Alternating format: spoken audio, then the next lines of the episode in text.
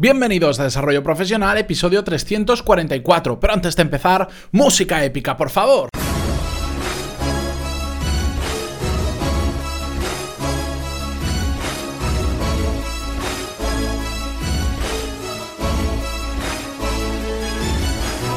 Muy buenos días a todos y bienvenidos una semana más a Desarrollo Profesional, el podcast donde hablamos sobre todas las técnicas, habilidades, estrategias y trucos necesarios para mejorar cada día en nuestro trabajo. En el episodio de hoy vamos a ver el resultado del experimento que os planteé hace cuatro semanas, hace un mes, sobre trabajar a modo sprint. Pero antes de empezar con el tema de hoy y liarme, os recuerdo que en pantaloni.es tenéis todos los cursos y seminarios online donde desarrollar y aprender las habilidades directivas que son claves para mejorar en vuestra carrera profesional. Al final, los cursos que hay son una forma de profundizar más en los temas que hablamos en el podcast. Y si queréis ver cómo funcionan, tenéis una prueba de cuatro clases gratis para ver exactamente por dentro cómo lo hacemos antes de apuntaros. Dicho esto, vamos ya con el episodio de hoy.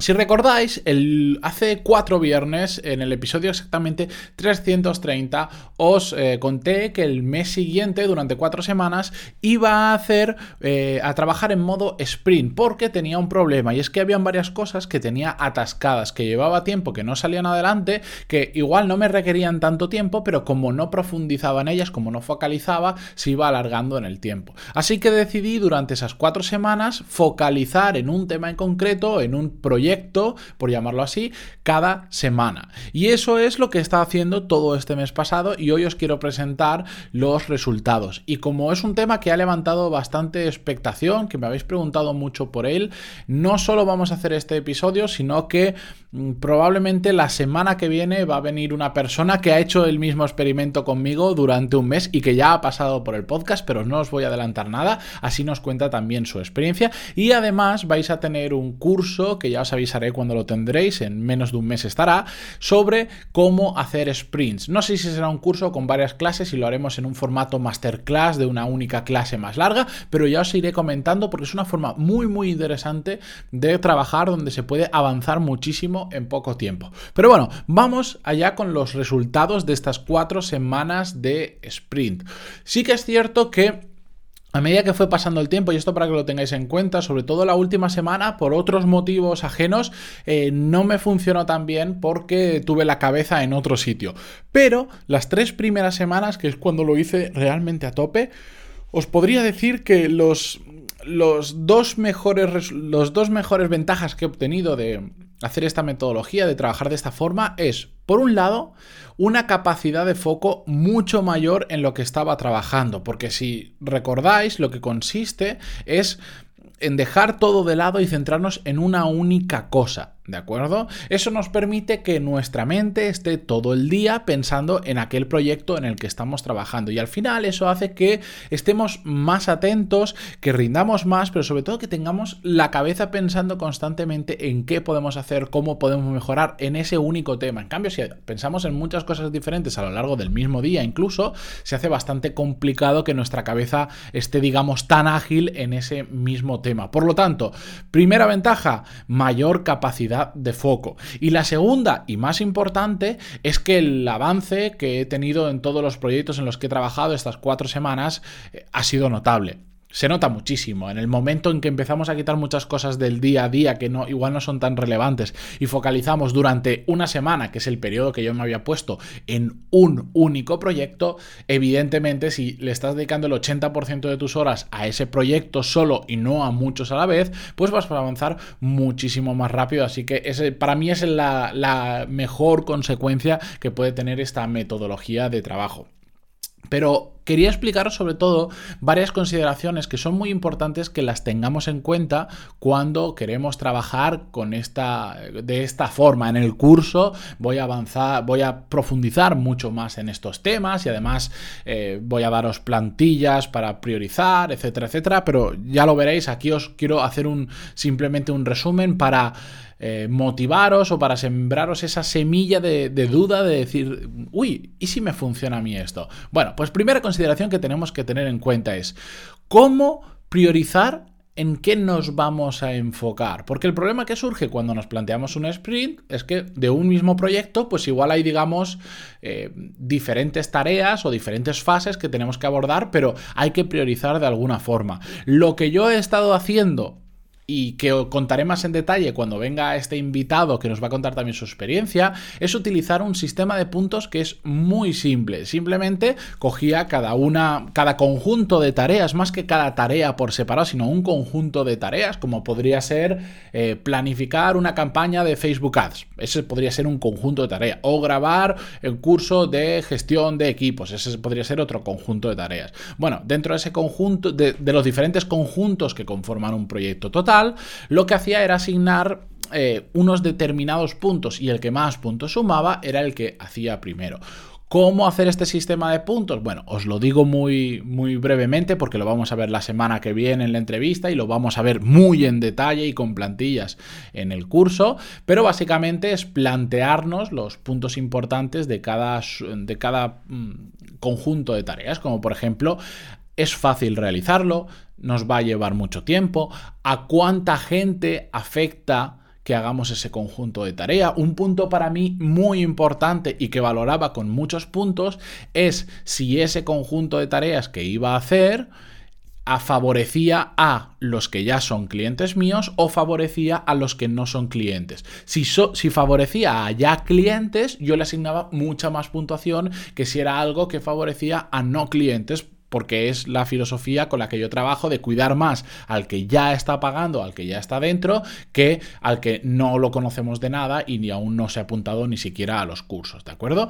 Por eso es tan importante utilizar este sistema de puntos para priorizar, porque si no al final hacemos el listado de conjuntos de tareas que podamos tener o de mini proyectos, como le queráis llamar, y a veces pues nos centramos en algunos que realmente no son tan relevantes. Y lo mejor de este sistema de puntos es que en el momento en que lo hagáis os vais a dar cuenta de que cosas que a priori parecía que eran importantes, cuando le asignamos un valor numérico conforme a los criterios que nosotros hemos establecido y que no hace falta dedicarle más de 10 minutos a esto, os daréis cuenta que hay cosas que prácticamente son, eh, no, tienen prácticamente relevancia respecto a otras que de repente te das cuenta que son súper importantes.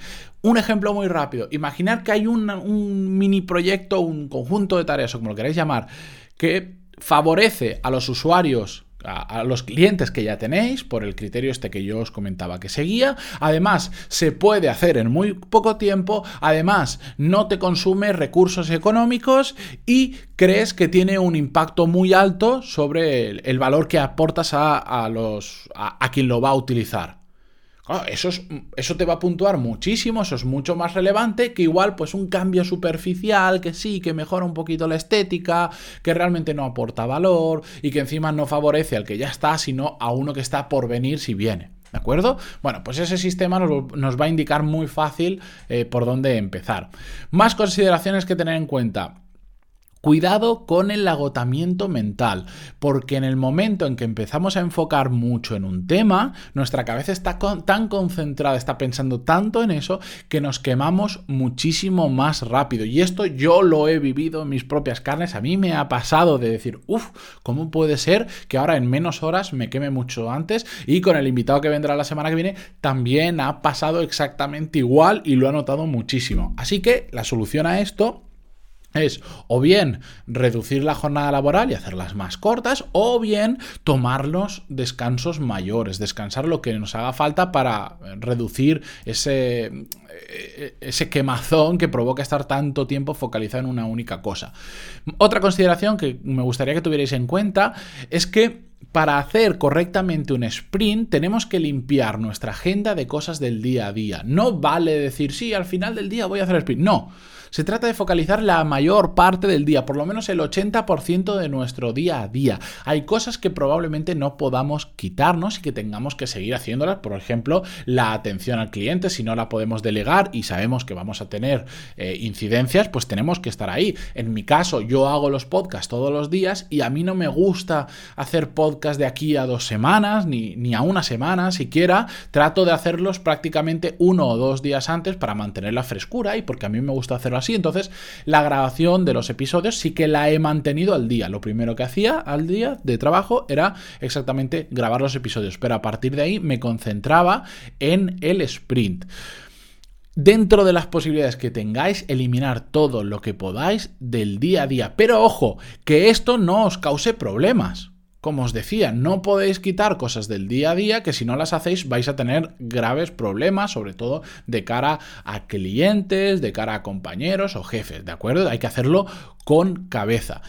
Y ahora yo sé que muchos estarán pensando que esto sí, que esta forma de trabajar está muy bien si trabajas por tu cuenta o en determinados proyectos, pero que en vuestro trabajo es imposible focalizar ni siquiera un día entero porque siempre hay alguien mareándote, porque no hay planificación, etcétera, etcétera. Pues os tengo que decir que no es exactamente así. Seguro que hay casos puntuales que es muy complicado hacerlo, pero en la mayoría de ocasiones es muy fácil hacerlo. Yo os pongo un ejemplo. Cuando os vais de vacaciones, ¿La empresa en la que trabajáis sigue funcionando? Sí, ¿verdad? sigue funcionando. ¿Por qué? Porque probablemente habéis dejado todo organizado durante el tiempo que estáis fuera, sea una semana, dos semanas o el tiempo que sea.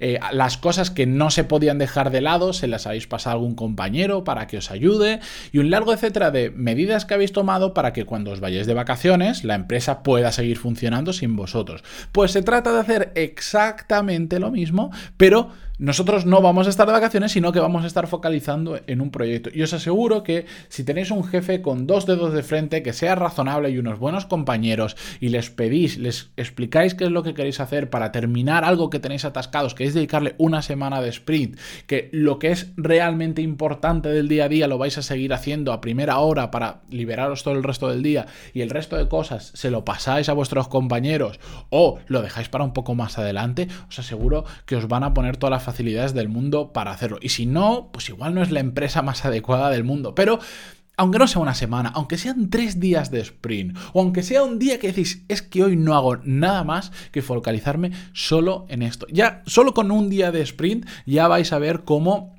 vais a, notar un avance mucho mayor en cualquier cosa que estéis haciendo. Así que aquí os dejo este tema. La semana que viene volvemos con la entrevista de buenos hábitos, donde hablaremos sobre sobre la experiencia de otras personas utilizando esta metodología que es muy simple.